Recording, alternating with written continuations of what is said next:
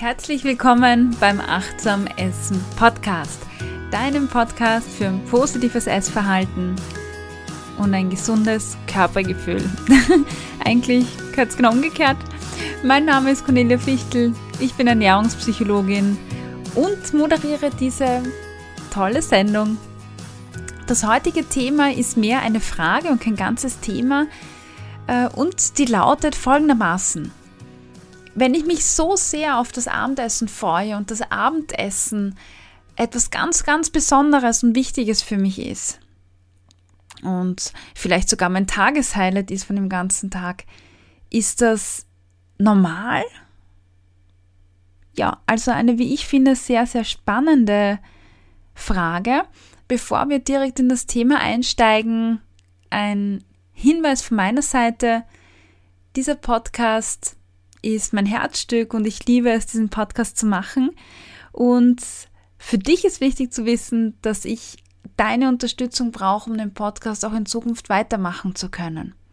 Dafür gibt es die Seite www.steadyhq.com-ernährungspsychologie und dort kannst du meinen Podcast unterstützen. Das heißt, du kannst mit einer kleinen Spende von 1 Euro im Monat zum Beispiel äh, ja, mich unterstützen bei meiner Arbeit und so sicherstellen, dass es auch in Zukunft viele tolle weitere Folgen gibt, die du auch mitbestimmen kannst, weil ich auch immer wieder auf äh, Instagram hauptsächlich ja, nach Themen frag, äh, die Leute mit einbeziehe und da kannst du auch mitvoten und mir schreiben. Ja, zurück zu unserem heutigen Thema. Sehr, sehr oft muss ich wirklich sagen, begegne ich so Aussagen wie, ja, das Abendessen ist, ist mein Tageshighlight oder ich freue mich so extrem auf das Abendessen, das ist ganz was Besonderes und da nehme ich mir Zeit und da wird auch gekocht und ich bekomme oft mit, auch in den Coachings oder in den Kursen, dass da das Abendessen, ja, oder vielleicht auch andere Speisen am Wochenende, ja, so einen ganz besonderen Stellenwert hat. Ich hatte zum Beispiel vor einiger Zeit eine Coaching-Klientin, die zu mir gekommen ist und die meinte, dass sie da ist, weil sie abnehmen möchte und es würde irgendwie nicht wirklich funktionieren, obwohl sie sich ganz gesund ernähren würde.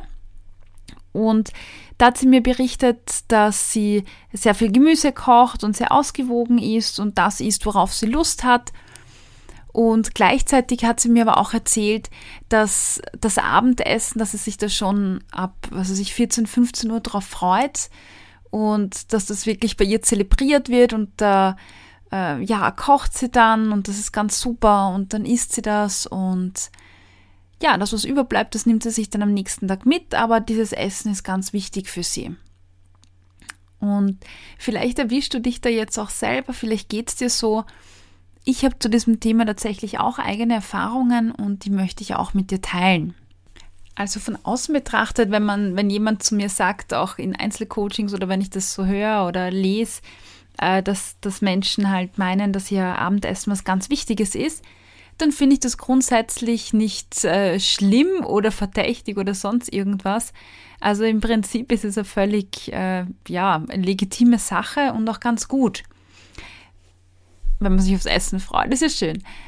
Wenn man allerdings häufig hinter die Fassade blickt und so ein bisschen tiefer gräbt oder sich ein paar äh, Muster genauer anschaut, dann entdeckt man doch ganz andere, naja, Motive oder Bedürfnisse, die da oft dahinter stecken und eigentlich gar nicht das Essen per se. Ich selbst habe vor einigen Jahren in einer WG gewohnt, ich glaube, das war vor sechs Jahren oder so, äh, mittlerweile äh, ist es her. Und das war eine Zeit, in der sehr viele Belastungen da waren. Ich war gerade in meinem letzten Studienjahr. Ich habe eine Vollzeitstelle gehabt, um äh, ja, Praxis zu sammeln. Das war im Gesundheitsmanagement damals. Daneben habe ich meine Diplomarbeit geschrieben. Ich war noch in einem Diplomstudium. Und in diesem Diplomstudium gab es dann auch nochmal eine Diplomprüfung, um das Studium abzuschließen wo man, weiß ich nicht, zwischen vier und sechs Büchern oder so lernen musste. Also es war schon relativ viel, also der gesamte Stoff da dazu. Und ja, das bedeutet, ich habe 40 äh, Stunden gearbeitet, bin dann nach Hause gekommen, habe dann meiner Diplomarbeit weitergeschrieben oder herumgebastelt und dann habe ich gelernt. Und ja, also das war eine relativ intensive Zeit und dann gab es noch so ein paar private Themen, die noch dazu kamen, die jetzt auch nicht gerade so einfach für mich waren. Und irgendwann hat sich da so ein Ritual bei mir entwickelt. Wie auch immer das passiert ist, kann ich gar nicht sagen. Aber es war, es hat irgendwie so begonnen, dass ich mit meiner Studienkollegin, die ja mit mir zusammen gewohnt hat und genau in derselben Phase war, also die hat auch geschrieben, hat auch gearbeitet, hat auch gelernt, äh, haben wir uns abends in der Küche was hergerichtet und das war, also das Standardgericht war wirklich zwei Scheiben Brot, dann Schinken drauf und Käse drauf, Essiggurken dazu. Ja, sowas in die Richtung war das meistens. Das haben wir uns hergerichtet. Vielleicht war auch ein bisschen Gemüse dabei. Und mit dem Teller sind wir dann meistens in mein Zimmer gegangen, haben uns auf die Couch gesetzt. Ich hatte so ein Bett, dass man zu einer Couch, also eine Couch, dass man zu einem Bett machen kann.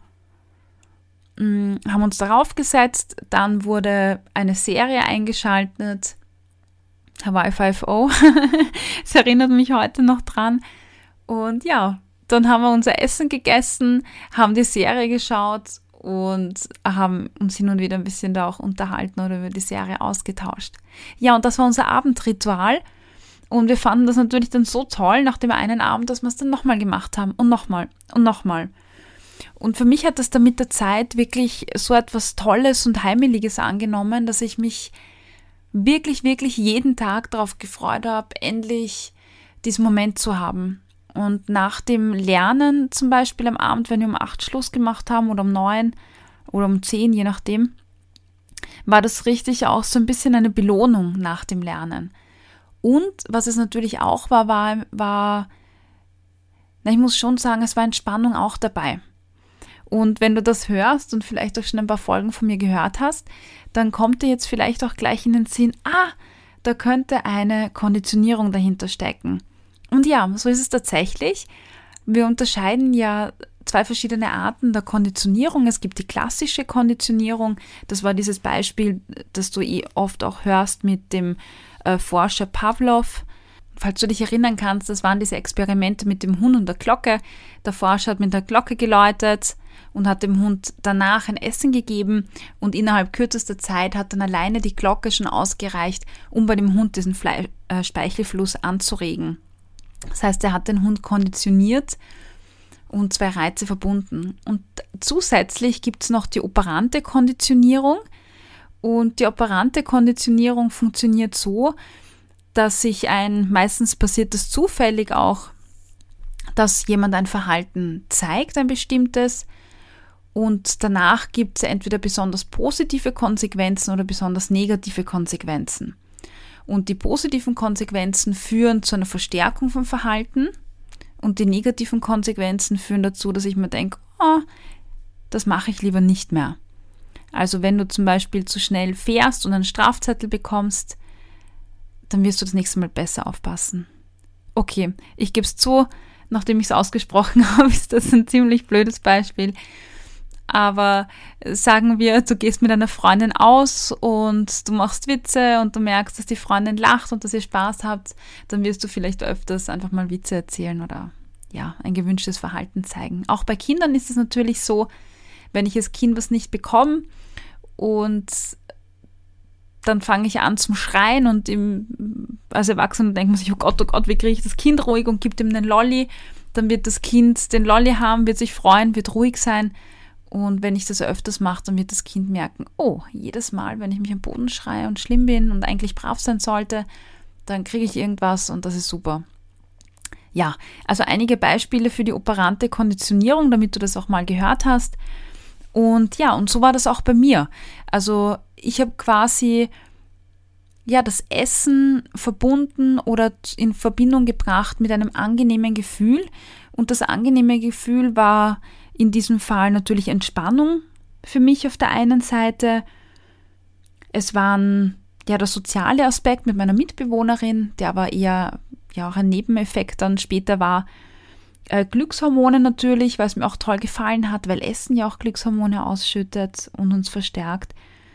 Ja, und das Geschmackserlebnis, also das Essen, das ich gerne hatte früher, äh, war dann natürlich noch etwas, was mich da verstärkt hat. Und so hat sich das ein paar Mal wiederholt und durch diese Wiederholung äh, habe ich für mich selbst gemerkt, okay, Essen am Abend vom Fernseher mit dem Teller auf dem Schoß, das ist was ganz Tolles und das gefällt mir und da kann ich richtig gut, ja, es ist angenehm. Und meistens sind ja das keine bewussten Entscheidungen, sondern es, ist, es sind unbewusste Prozesse. Das Einzige, was ich bewusst merke, ist, dass es mir gestern Spaß gemacht hat und dann werde ich es heute wieder machen. Ja, und wenn du auch schon Folgen von mir gehört hast über das emotionale Essen, dann werden bei dir wahrscheinlich alle Glocken läuten und du wirst sagen, hey, das ist doch ein typisches äh, Beispiel für emotionales Essen. Ja, das ist es. Emotionales Essen, so als Wiederholung, ist jedes Mal dann, wenn ich aus irgendeinem anderen Grund esse und eigentlich keinen Hunger habe. Und meistens geht es darum, irgendein Bedürfnis zu stillen. Und in meiner Situation war natürlich das Bedürfnis nach Entspannung, weiß ich nicht, nach Ruhe, nach Sicherheit, nach, ja, ein Ausgleich. Und dieses Bedürfnis konnte ich mit dem Essen gut stillen. Und ja, das hat dann dazu geführt, dass ich genau diese Verhaltensweise, muss ich sagen, auch sehr, sehr lange Zeit mit mir mitgeschleppt habe. Ich bin dann später in eine eigene Wohnung gezogen nach dem Studium, als ich meinen Job hatte, meinen äh, ja, ersten richtigen Job dann quasi. Und für mich war trotzdem noch nach der Belastung, also das Arbeiten und so, war dann für mich nach wie vor, also dieses am Abend nach Hause gehen, ich habe mich richtig schon auf das Essen gefreut. Ich habe das auch ein paar Mal erwähnt, genauso wie meine Klienten das auch heute tun, dass ich, dass ich mir am Nachmittag gedacht habe, wow, ich freue mich schon so auf das Essen heute, was werde ich heute kochen, was werde ich heute zubereiten. Ich bin dann über die Brote hinausgegangen, schlussendlich. Aber es waren dann wirklich so die Gedanken, wow, was, was kann ich da essen, was kann ich machen, was wird mir Spaß machen. Ich habe dann schon recherchiert und schon, ja, mich einfach viel damit beschäftigt auch. Äh, fällt mir so im Nachhinein jetzt auf. Und zum Teil war das auch so, dass ich oft abends mir gar nichts ausgemacht habe an Aktivitäten mit Freunden, mit äh, Treffen oder anderen mm, ja, Hobbys, Sport oder so, weil ich eigentlich nur daheim sein wollte, mein Essen kochen wollte und so ja für mich meine Ruhe haben wollte, sage ich mal. Und ja, jetzt wirst du dich wahrscheinlich fragen, ist das jetzt schlecht oder wie ist das zu bewerten? Und ich muss jetzt sagen, dass das eine Sache ist, die du für dich selbst bewerten musst, ob das gut ist oder schlecht ist. Damit dir die Beurteilung leichter fällt, möchte ich dir mal Beispiele geben, wie das bei meiner Coaching-Klientin zum Beispiel war. Zum einen hat sie unter der Woche nichts anderes gemacht und andere Aktivitäten und Freunde nur am Wochenende getroffen. Äh, das Abendessen und das Kochen war bei ihr so wichtig und diese Planung. Also zum einen hat sie da mit der Planung schon um 14 Uhr, 15 Uhr begonnen, äh, während der Arbeitszeit. Und zum anderen war das dann ihr Fokus wirklich jeden Abend in der Woche. Und für sie war das so wichtig, dass sie dann noch andere Aktivitäten mit Freunden quasi aufs Wochenende verlagert hat.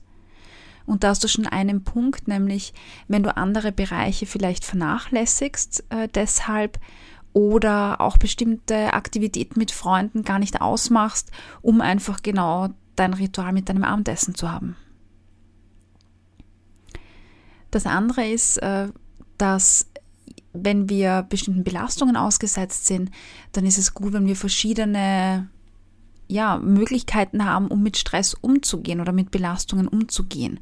Und je vielfältiger das Repertoire an deinen Methoden ist, also Methodenmix, desto besser, desto widerstandsfähiger bist du auch gegenüber Belastungen. Wenn du jetzt nur das Abendessen hast, dann ist es eine sehr einseitige Angelegenheit, weil das Abendessen zu Hause, um zu entspannen, ist eine sehr passive Variante. Und oft ist es sehr hilfreich, aktive Varianten dabei zu haben, die zum Beispiel die Stresshormone im Körper abbauen. Also wenn du sehr belastet bist, dann sind in deinem Körper sehr viele Stresshormone und die werden am besten durch Bewegung und Aktivität abgebaut. Das heißt, Bewegung oder Sport, ein Spaziergang ist zum Beispiel was ganz Hilfreiches. oder Techniken, um ja das Gedankenkreisen oder so abzuschalten, wie beim Yoga.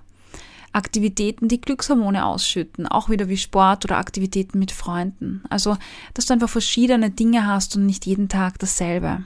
Ein anderer Punkt war, dass sich das bei ihr auf andere Lebensbereiche übertragen hat. Ihre Hauptaktivität mit Freunden war zum Beispiel auch Essen gehen. Und sie hat sich nicht getroffen, um mit den Freundinnen spazieren zu gehen, ins Museum zu gehen oder Hobbys zu verfolgen, sondern so wirklich das Essen im Fokus. Das ist auch eine Sache, auf die du bei dir achten kannst. Ich hatte eine Coaching-Klientin, die ähm, zu mir gekommen ist, weil sie sehr übergewichtig äh, war, weil sie abnehmen wollte und ja, sie das irgendwie, ja, da Unterstützung haben wollte. Und ich habe mit ihr gearbeitet an verschiedensten Strategien, an dem bewussten Essen, Hunger spüren, Sättigung spüren. Und da gab es bei ihr eine Mahlzeit am Tag, die nicht so ganz funktioniert hat mit achtsam Essen und das war das Abendessen. Und ich habe sie gefragt, ja du, warum haut denn das nicht so hin und warum geht das nicht? Und sie meinte, ja, also das kann sie nicht machen, weil das Abendessen ist immer gemeinsam mit ihrem Mann. Und wenn sie das Abendessen auch achtsam oder bewusst isst, dann würde das ja bedeuten, dass sie sich nicht mehr auf ihren Mann konzentrieren kann. Äh, bewusstes Essen bedeutet ja, dass ich mich ja mit allen Sinnen und mit meiner Aufmerksamkeit auch auf das Essen konzentriere, auf den Geschmack konzentriere. Und ja, wenn das in einer Beziehung, zum Beispiel da das Abendessen, so dieses gemeinsame Ding ist und das Abendessen der gemeinsame Tagesaustausch ist, dann kann das äh, bedrohlich werden, wenn man dann auf einmal achtsam essen soll, weil man dann ja seinem Partner ganz bewusst die Aufmerksamkeit entzieht und somit auch der Beziehung und äh, in das Essen reinstecken muss. Und bei denen in der Beziehung war das tatsächlich so, dass das Essen die Paarzeit war und nach dem Essen waren sie gemeinsam am Sofa und ja, haben Fernsehen geschaut. Das heißt, es war keine qualitative Paarzeit, sondern nur das Essen. Und ich habe meiner Coaching-Klientin damals natürlich nicht geraten, äh, stopp das und äh, mach das nicht und du musst jetzt das Abendessen auch achtsam essen, sondern das, was ich privat gemacht habe und was ich auch meiner Klientin geraten habe, war, dass wir alternative Strategien aufgebaut haben. Für sie hat das bedeutet, dass sie angefangen hat, mit ihrem Partner zusätzlich noch andere Aktivitäten zu integrieren.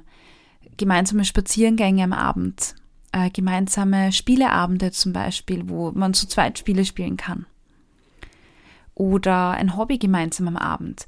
Also irgendetwas, wo dann die, äh, ja, die Paarzeit qualitativ verlagert wird auf etwas anderes. Und ich habe das bei mir auch so gemacht, dass ich statt dem Essen einfach noch zusätzliche Aktivitäten gemacht habe, tanzen oder Yoga habe ich dann später angefangen. Und das waren dann Dinge, die mich so entspannt haben und mir so viel Energie gegeben haben, dass das Essen am Abend oder diese Konstellation mit ich gehe heim für mich allein, ich koche daheim und habe da meine, mein Ritual, dass das komplett verschwunden ist, also komplett in den Hintergrund gerückt ist. Und manchmal mache ich das ganz bewusst und das ist für mich auch total okay, aber es kommt äh, im Vergleich zu früher viel, viel seltener vor. Dann wie oft ist das? Ist es einmal in der Woche oder ist es jeden Tag?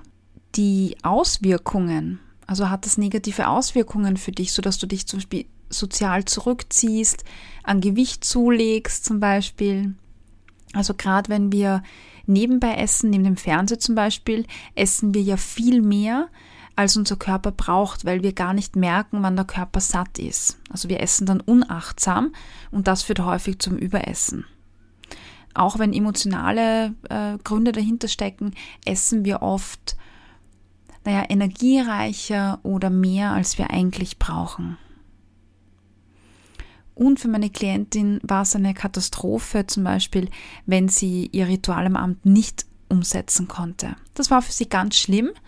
Und wenn das für dich auch schlimm ist, wäre das auch für mich so ein Warnsignal. So, das waren jetzt einige viele Beispiele, glaube ich, die ich da gebracht habe.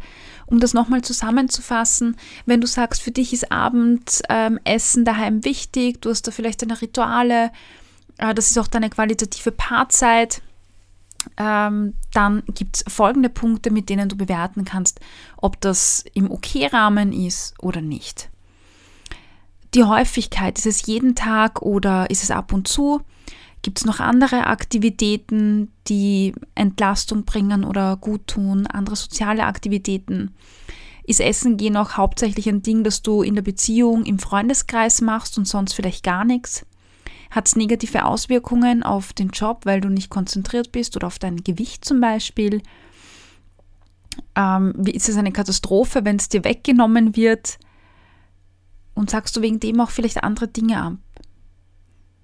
Also das sind deine Beurteilungskriterien und schau dir das für dich an. Es ist dein eigenes Ermessen und ich bin immer dankbar über Feedback, über deine Erfahrungen. Schreib mir das einfach. Ich freue mich auf jeden Fall drauf. Wenn dir die Folge gefallen hat, ja, dann hinterlass mir voll gerne eine Bewertung auf iTunes. Das ist immer mega schön. Und ja, ansonsten wünsche ich dir natürlich wieder viel Spaß beim Umsetzen und ich freue mich, wenn du das nächste Mal wieder dabei bist.